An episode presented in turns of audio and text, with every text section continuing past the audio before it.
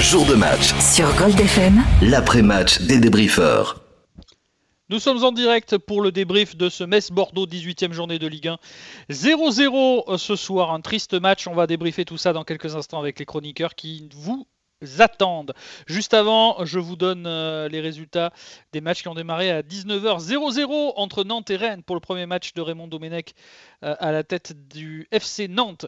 Euh, Strasbourg qui a étrié Nîmes 5 à 0 sur sa pelouse. Brest a battu Nice 2-0. Monaco a également étrié Lorient à Lorient 5 à 2. Et puis les matchs à, 21h, Reims, Dijon, Marseille, Montpellier, Saint-Etienne, Paris Saint-Germain, Lille, Angers et Lyon lance au classement. Bordeaux euh, descend d'une place, 13e. Et on attend d'avoir les, résultats des, autres matchs pour euh, évidemment voir. Mais je crois que ça se passe plus en haut euh, du classement sur, sur les matchs qui pourraient nous impacter. Donc voilà, 13e, Bordeaux reste dans ce ventre mou, voire même descend un petit peu vers le que du peloton de la Ligue. On va débriefer tout ça et on va en parler ensemble avec les, débriefeurs qui sont là. Jérémy, Charlie et Johan de la Tribune des Girondins sont avec nous. Bonsoir messieurs et meilleurs vœux pour 2021. Bonsoir et meilleurs vœux à tous. Merci à vous aussi. Meilleurs vœux à tous et surtout à toutes. On reconnaît bien là le Jérémy euh, flamboyant. Euh, messieurs, euh, flamboyant, ça n'a pas été le mot qu'on pourra, et ça ne sera pas le mot qu'on pourra sortir de ce, de ce Metz-Bordeaux 0-0, triste 0-0, pas grand-chose à se mettre sous la dent en termes euh, d'occasion. Je vais même vous dire un petit secret, aujourd'hui j'ai eu le temps de noter mes flops pendant le match. C'est dire à quel point j'ai eu du temps dans ce match, même de, de, voilà, de réfléchir aux flops, etc. Non, ça n'a pas été un grand match auquel on a assisté euh, sur cette pelouse de Saint-Symphorien. Euh, Jérémy, pour, démarrer, euh, on s'attendait pas forcément à un grand match. Hein. D'ailleurs, Johan et moi, en avant-match, on avait pronostiqué le 0-0 alors que Marc voyait une défaite. mais c'est vrai que on, était un petit peu dans l'attente de savoir comment cette équipe allait gérer le fait qu'Atem Benarfa n'était pas là. Bon, on a vu que quand Atem Benarfa n'est pas là, il se, se passe pas grand chose finalement, hein, Jérémy. C'est vrai qu'on l'a critiqué ces derniers temps, Ben Arfa, euh, dans son, euh, dans son approche des matchs. On, ne le trouvait finalement pas, très efficace. Et euh, on voit que quand il n'est pas là, ben, c'est bien pire, puisqu'il ne se passe absolument rien. Yassine Adli avait sa chance en dessous de l'attaquant. On a bien vu qu'encore une fois, même un poste qui est censé être le sien, il a été complètement transparent. non, il s'est vraiment rien passé dans ce match. C'était une, une vraie purge. Euh, autant d'un côté comme de l'autre, hein, parce que les médecins n'ont pas proposé grand-chose non plus. Ouais, Charlie, c'est vrai que, ce match, euh, l'absence de Ben Arfa a pesé, euh, mais, c'est vrai qu'on attendait quand même de la part de, ces joueurs peut-être un peu plus d'allant offensif. on est retombé dans nos travers. Alors, est-ce qu'on a jamais est-ce qu'on a réussi déjà à enlever nos travers? Je pense pas, mais en tout cas, on est retombé dans les travers du fait que on rejouait derrière. On n'a pas forcément tenter d'aller vers l'avant. Ça a été compliqué encore ce soir à ce niveau-là du, jeu. Oui, mais là, c'est très pauvre ce qu'on a vu. Enfin, il y aurait eu Ben Arfa peut-être qu'il y aurait eu un 0, mais dans, dans, la prestation, dans ce qu'a donné l'équipe, euh, on aurait peut-être été un peu plus aveuglé par les, par, euh, euh, les coups de génie de Ben Arfa, mais dans l'ensemble, c'est à peu près toujours sur pas mal de matchs, on voit la même chose.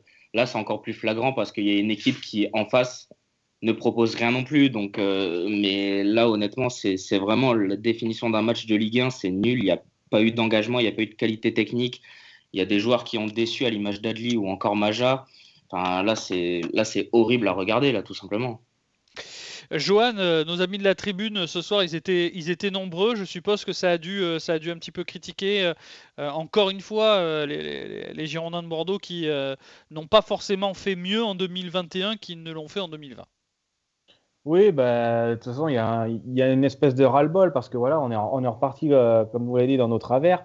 Y a, bah, les membres l'ont dit, de toute façon, dans ce match, il n'y avait rien. Donc après, critiquer en eux-mêmes les joueurs, pas trop, parce que ben voilà, il n'y en a aucun qui est sorti du lot dans un sens ou dans l'autre. Moi, j'ai, enfin, moi-même euh, commenté sur la sortie d'Adli pour proposer euh, justement aux membres de, de, donner leurs avis sur, sur Adli. Alors là, par contre, ça a bien critiqué parce que c'est vrai qu'on attendait que, que Yacine Adli prenne le jeu à son compte en l'absence de Ben Arfa et ça n'a pas été le cas. Et il y a même, euh, il y a même un, membre qui nous a dit que voilà, Adli, Adli, il est meilleur quand il rentre plutôt que quand il est titulaire et ça se confirme encore ce soir. Hmm. Donc il y, a eu des voilà, il y a eu des critiques sur Adli. On a Pascal qui nous a dit qu'il était à l'ouest. Lolo a dit qu'il faisait énormément de fautes. C'est vrai que ça lui a valu un carton jaune dans, dans le match. Alex mauvais dans l'application. Enfin voilà, c'est ce qui est ressorti principalement sur Yacine Adli. Après, sur le, sur le match en lui-même, les, les, gens sont, sont dépités et, euh, et, voilà, ils ont baissé les bras sur, euh, sur, sur une issue euh, favorable ce soir. Quoi.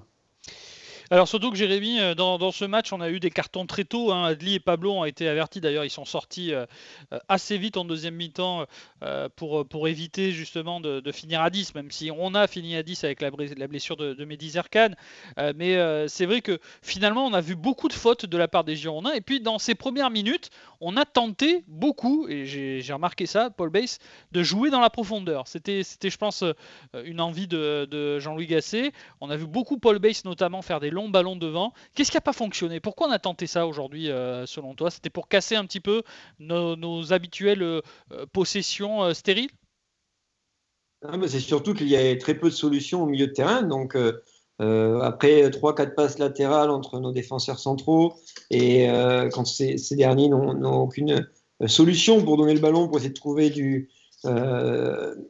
des, joueurs dans, dans jeu bah, forcément, on est obligé d'allonger, d'essayer de trouver de, la profondeur avec, euh, avec des, joueurs qui font, qui font des appels, mais c'est un, petit peu, un petit peu désespéré. Après, si on veut revenir aux nombreuses fautes, il faut aussi peut-être incomber ça à, à M. Gauthier, qui est un habitué, un habitué de, du, coup de sifflet intempestif, on va dire, puisque même sur un match comme ça, sans engagement, il a réussi tout de même à, siffler énormément, alors que ce n'était pas toujours, voire euh, pas souvent justifié. Hmm. Et d'ailleurs, il a souvent sifflé contre Bordeaux. Hein. Madja aurait pu euh, obtenir plusieurs fautes. Euh, non sifflé par Monsieur Gauthier, ça, a un petit peu énervé d'ailleurs euh, Jean-Louis Gasset. Hein. avant aussi, ça nous arrangé. Comment?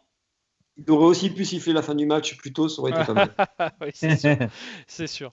Euh, Charlie, quand on voit euh, les Girondins de Bordeaux euh, peiner contre une équipe de Metz, alors c'est vrai que on a, on a parlé dans l'avant-match avec, avec Marc et Johan des, bookmakers hein, qui donnaient pour la première fois, je crois, de, l'histoire de, des bookmakers et des, paris en ligne en, France, qui donnaient pour la première fois Metz gagnant face aux Girondins de Bordeaux dans, les cotes. en tout cas, les cotes étaient moins, moins importante côté messin, ce qui veut dire que les, bookmakers voyaient plus Metz gagner.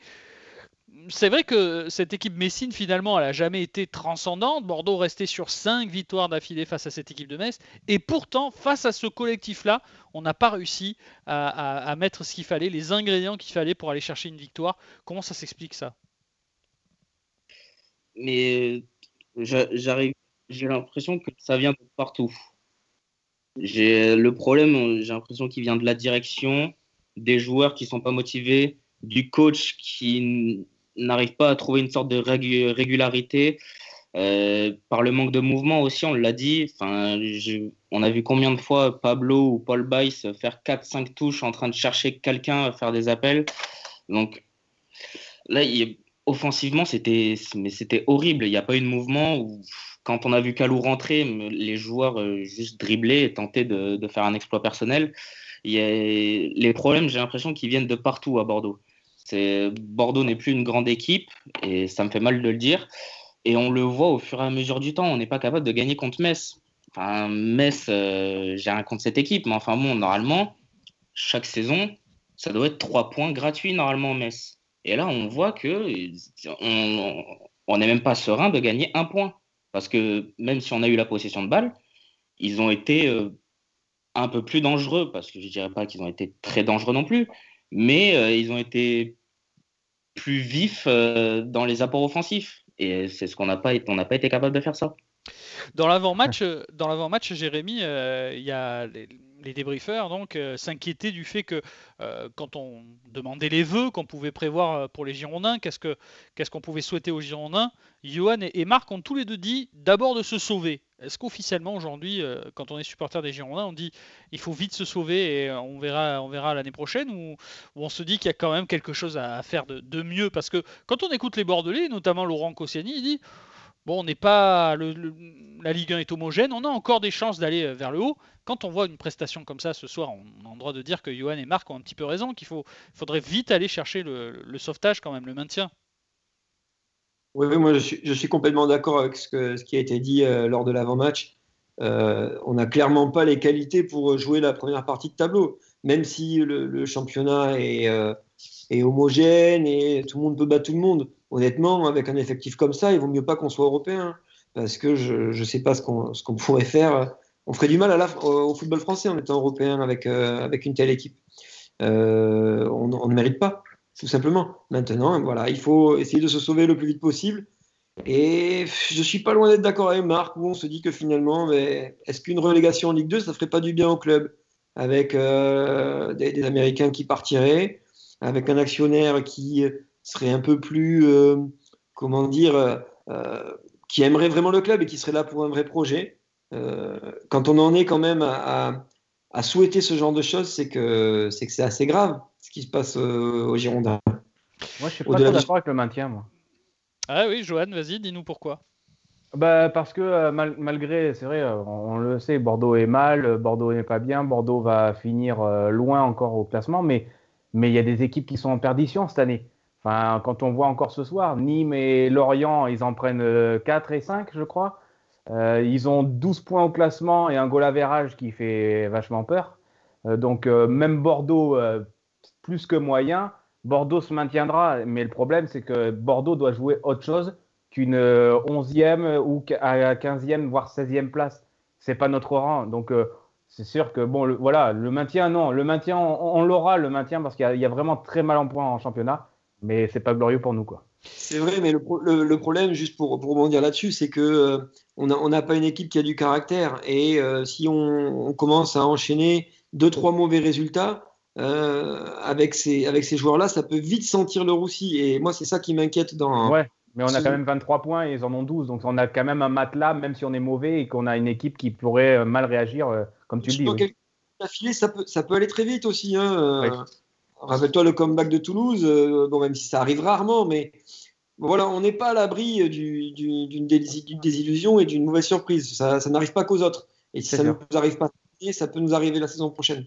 Alors justement, Johan, les membres de la tribune, euh, euh, ce soir, euh, outre le fait que, cette équipe ne, montre rien, quels, sont les états d'âme un peu des, membres Alors je suppose que quand c'est comme ça, ils sont, ils sont forcément très tristes. Et quand on est triste, on a tendance à être très dur envers les joueurs, évidemment. Mais est-ce que ça parle un peu de Jean-Louis Gasset aussi de temps en temps? Parce que c'est vrai que on peut pas remettre Jean-Louis Gasset en doute. Hein, les choix, il les fait avec les joueurs qu'il a. Mais est-ce qu'il y a certains, certains membres de la tribune des, supporters qui commencent par-ci, par-là à critiquer un peu euh, l'entraîneur des Girondins ou pas?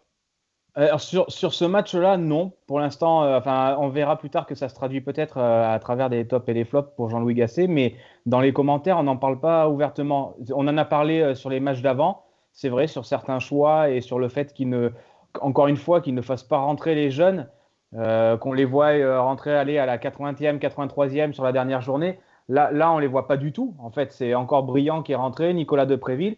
Et ça, ils l'ont vu, ils l'ont, ils l'ont déjà dit, pas ce soir, mais je pense que le cas de Jean-Louis Gasset, entre guillemets, va, va, revenir sur la table assez vite parce que c'est vrai que euh, l'équipe, elle est sur le terrain, c'est eux les premiers fautifs. Mais euh, voilà, le coach, il fait ce qu'il a. Il pourrait peut-être mieux faire. Quand on voit des joueurs comme Depréville encore ce soir qui, voilà, ben, il rentre, il fait pas une belle rentrée, il a, le il a la balle de but à la fin et mm. encore une fois, ça manque de conviction. Mm. Mais ça fait crisper les dents euh, parce que, euh, parce que voilà, peut-être que si c'était un jeune qui avait joué à la place de Depréville, il aurait eu le culot de la mettre au fond. Messieurs les débriefs. oui, justement, j'allais poser la question, Charlie, justement sur, sur Jean-Louis Gasset. Donc vas-y, tu peux, tu peux poursuivre. Mais je voulais dire que même nous, indirectement, on commence à l'incriminer parce que mm. au tout début des, des briefings, on incriminait les joueurs, on faisait des tops, des flops individuels. Et plus ça va au fil du temps, et plus on commence à parler d'équipe, ou plus on commence à dire que ce soit en top ou en flop, mais que l'attaque n'a pas été bon au lieu de tel ou tel joueur, et euh, que la défense euh, n'a pas fait son boulot au lieu de tel ou tel joueur et que ce soit des fautes individuelles. Hmm. Donc plus on se rapproche des fautes euh, d'équipe et que c'est l'équipe en ensemble, plus on commence à se rapprocher d'incriminer Jean-Luc Gasset. Et on le voit dans le sens où là, collectivement, l'équipe n'a pas répondu présente, même si ça me fait mal de dire du mal de Jean-Luc Gasset. Mais après, j'ai l'impression que tactiquement, je ne sais pas si offensivement, il apporte grand-chose et il donne beaucoup de consignes aux joueurs. Parce que des joueurs qui ne sont pas en grande confiance comme ceux qu'on a et qui en plus n'ont pas un grand talent, il faut leur donner des consignes précises et j'ai pas l'impression qu'il y ait beaucoup de consignes offensivement. Jérémy, ton avis sur Jean-Louis Gasset? Je pense que vraiment il fait, euh, il fait en effet avec les, joueurs qu'il a. Et euh, je, je ne sais pas si on peut vraiment faire mieux finalement avec, euh, avec ce manque de talent offensif qu'il y a dans, dans cette équipe, parce qu'on pêche réellement euh, techniquement en fait, hein, moi je trouve. Quand on voit euh, ce que nous fait Maja, qui touche pas un ballon et qui rate tous ses contrôles, Oudin c'est quand même assez limité techniquement, voilà, il a une bonne frappe de balle, voilà. Hmm. Je ne sais pas si c'est vraiment la, la, faute de Jean-Louis Gasset, parce que euh, bah, finalement, ce que proposait Paolo Souza avant, c'était pas beaucoup mieux. Hein.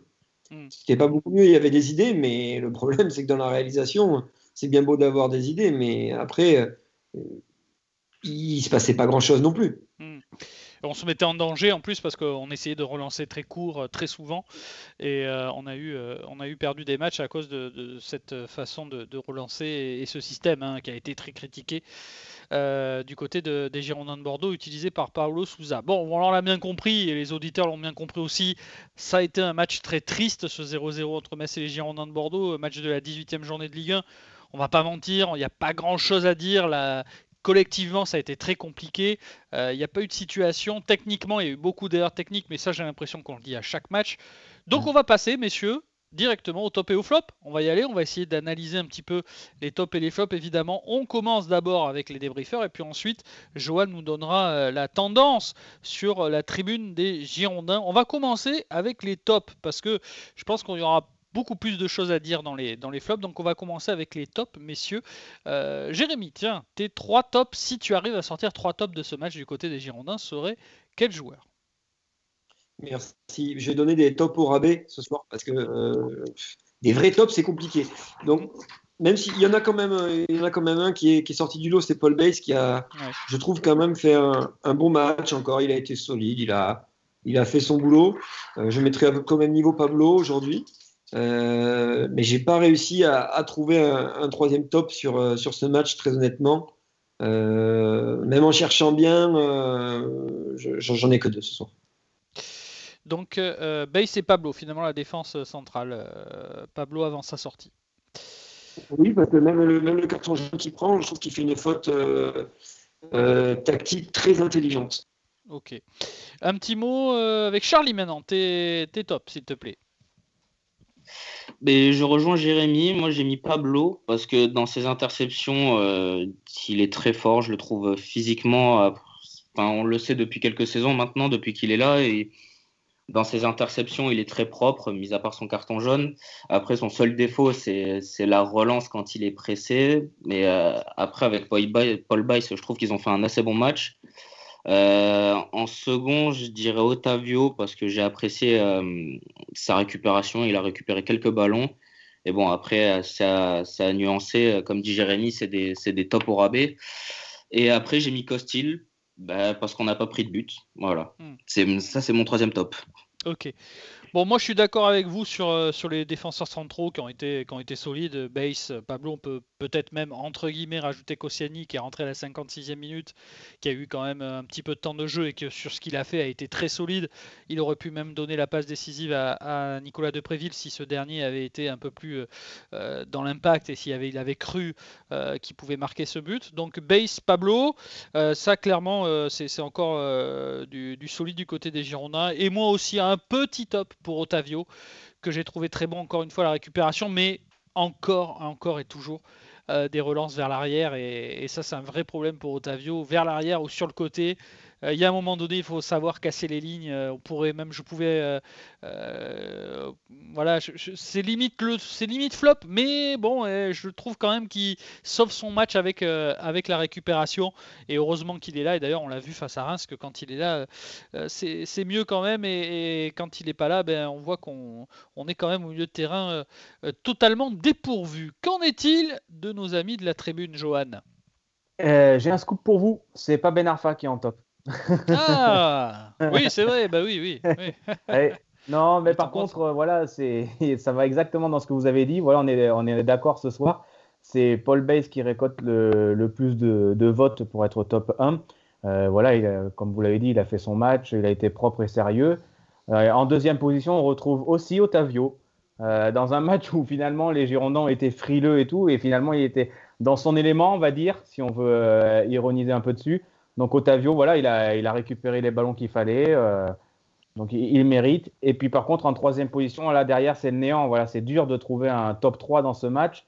Euh, si bien qu'on a Koscielny et Costil qui ont tous les deux 4 votes seulement. Donc euh, on ne peut pas, forcément dire que c'est un top 3 ce soir. tout à fait, tout à fait. Allez, on enchaîne avec les flops.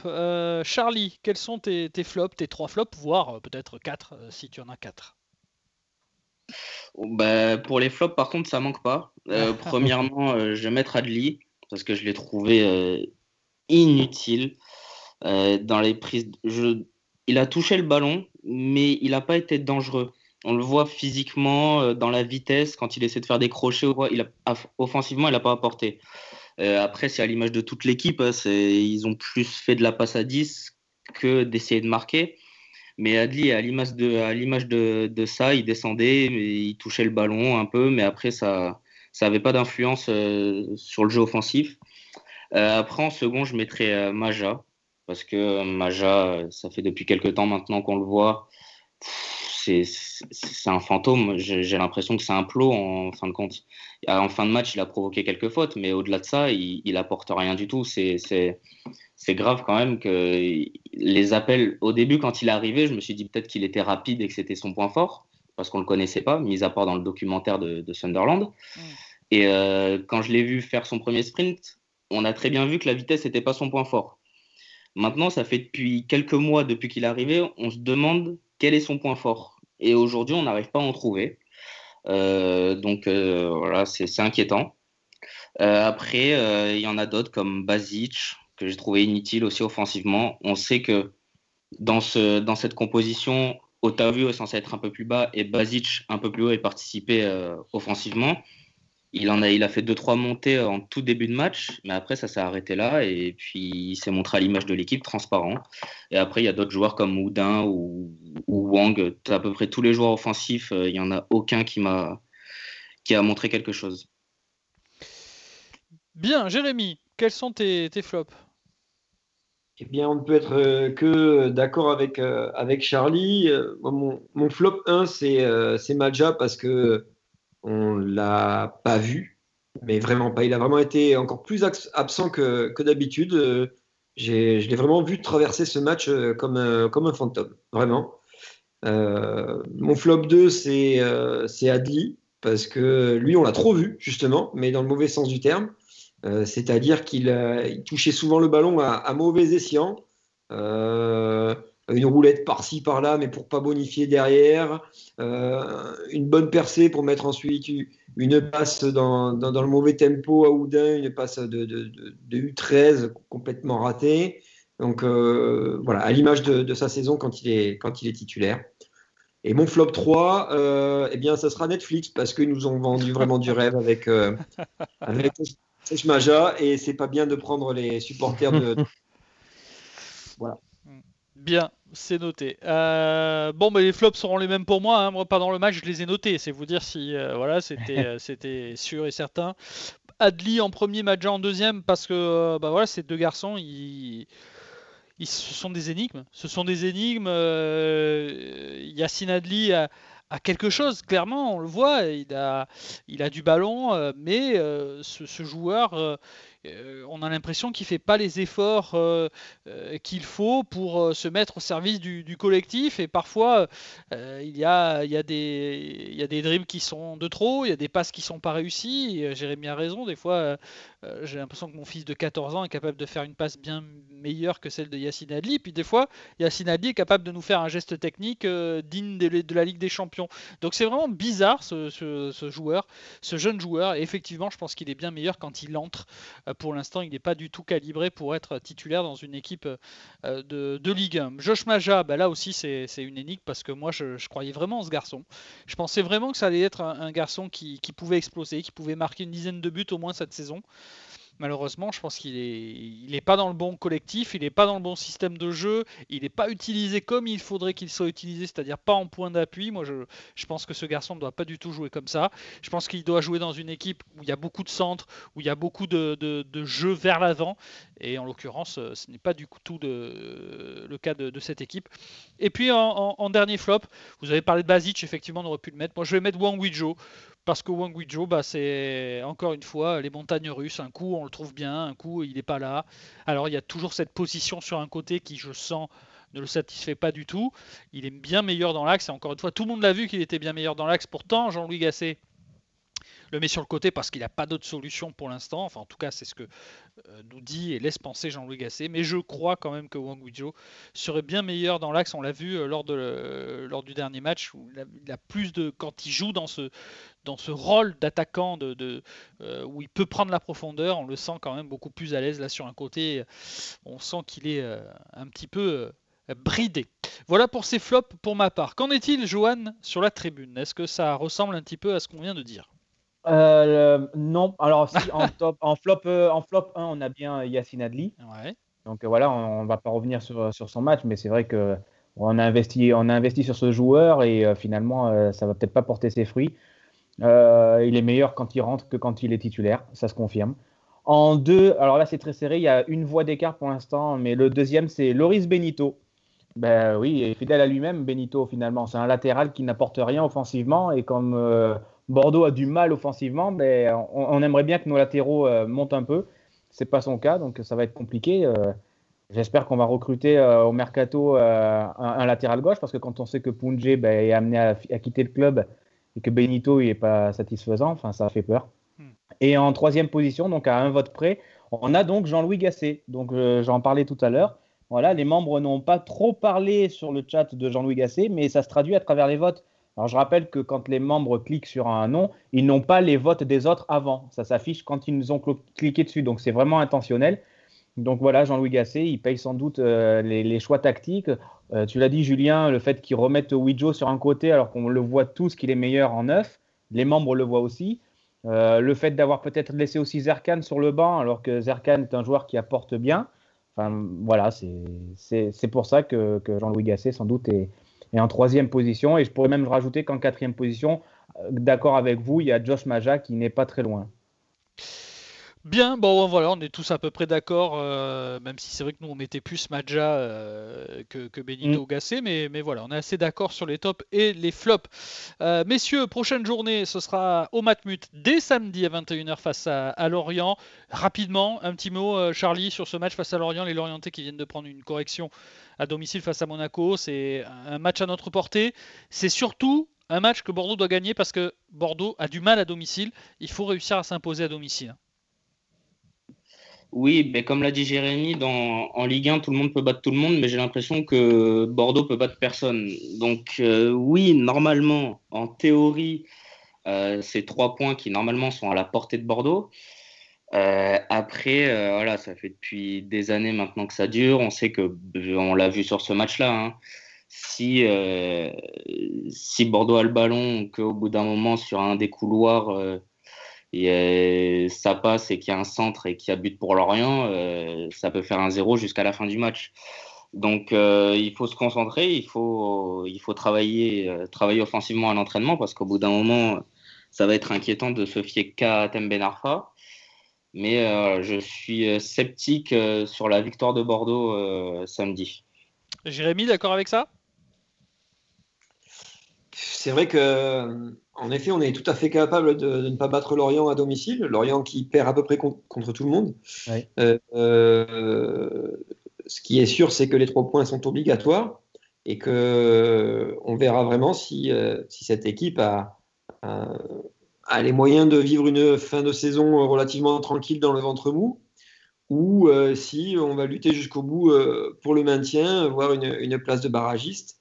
parce que si euh, on met autant de, rythme que, que, ce soit, euh, même une équipe de, Lorient, on, aura du mal à la, à la mettre en danger. Euh, et, comme je disais tout à l'heure, on n'est vraiment pas à l'abri, on n'a même pas fait la moitié du championnat, on n'est vraiment pas à l'abri d'avoir une mauvaise surprise. Donc, il faut être hyper vigilant et jouer ce match comme c'est notre championnat en fait. Donc il faut vraiment jouer ce match comme, comme une finale, comme un, comme un match de coupe. Malheureusement, euh, je ne suis pas sûr qu'on on ait les, ressources morales pour, euh, pour jouer ce, genre de rencontre et mettre cette, cette intensité, intensité là, pardon. Hmm. C'est difficile à dire.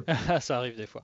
Euh, alors évidemment, euh, Jérémy me lance la perche parce que euh, c'est un dernier match de la phase aller hein, qu'on aura droit samedi puisque le match Bordeaux-Lorient sera la 19e journée. Donc ce sera la fin de la phase aller. Les débriefeurs feront un, un podcast spécial. Ce sera le 12. vous aurez la possibilité à partir du 12 janvier de l'écouter sur goldfm.fr, un podcast spécial première partie de saison avec Charlie, euh, Jérémy, Johan et Marc qui seront à, mes côtés euh, pour euh, débriefer cette première partie de saison. Et évidemment, vous pourrez écouter ce podcast sur goldfm.fr. D'ailleurs, tous les podcasts des après-matchs sont également disponibles sur notre site internet. Donc, je rappelle, goldfm.fr. Messieurs, on vous souhaite une. Oui. Est-ce qu'il sera disponible sur Netflix? Ah, ça, il faut, demander, faut demander à, Sunderland s'ils sont capables de, mettre notre podcast sur leur série, sur leur belle série. À, Josh Maja, il a peut-être un peu de temps. D'ailleurs, vous savez que Josh Maja, il a, il a une Joshua Maja, il a une, une musique euh, d'un rappeur qui a été fait. J'en ai parlé dans la. Ah oui, exact. d'un rappeur. Euh, c'est pas trop mal. Hein. Mon fils qui aime bien le rap m'a dit que c'était bien. Voilà, pour la petite info. voilà. c'est à retrouver sur, euh, sur les sites de streaming. Vous tapez Joshua Maja, c'est un c'est un rappeur euh, anglais qui a fait ça. Bon, messieurs, bonne soirée. On se retrouve euh, donc bah, dès samedi. Hein. Samedi, il y aura le match euh, face, face à Lorient. Je vous souhaite une très belle soirée. Je vous dis à samedi, messieurs. Bonne soirée à tous. Bonne soirée. Bonne soirée, messieurs. Voilà, c'est la fin de cette retransmission, c'est la fin de cet euh, après-match. On était ensemble pour ce Metz-Bordeaux euh, avec ce match nul 0 à 0. Donc je rappelle, le podcast euh, de cette émission sera retrouvé dans quelques instants sur goldfm.fr et important aussi, le 12 janvier, je vous rappelle, vous aurez le podcast spécial première partie de saison, le débrief par les chroniqueurs. Ce sera retrouvé sur goldfm.fr. Je n'ai plus qu'à vous remercier, malgré encore une fois un match assez médiocre de la part de nos Girondins et ce score de 0 à 0. On va quand même se refaire la cerise dans trois jours, on l'espère. Ce sera sur cette pelouse du Matmut Atlantique face au FC Lorient pour... Euh, allez, on le dit, une victoire de nos Bordelais, ça serait bien. Euh, jusque-là, je vous souhaite de passer d'excellentes journées, évidemment, à l'écoute des programmes de Gold FM et on remercie Guillaume qui était à la réalisation technique de cette soirée et évidemment au suivi des autres matchs de Ligue 1. On se dit à samedi. Salut à tous.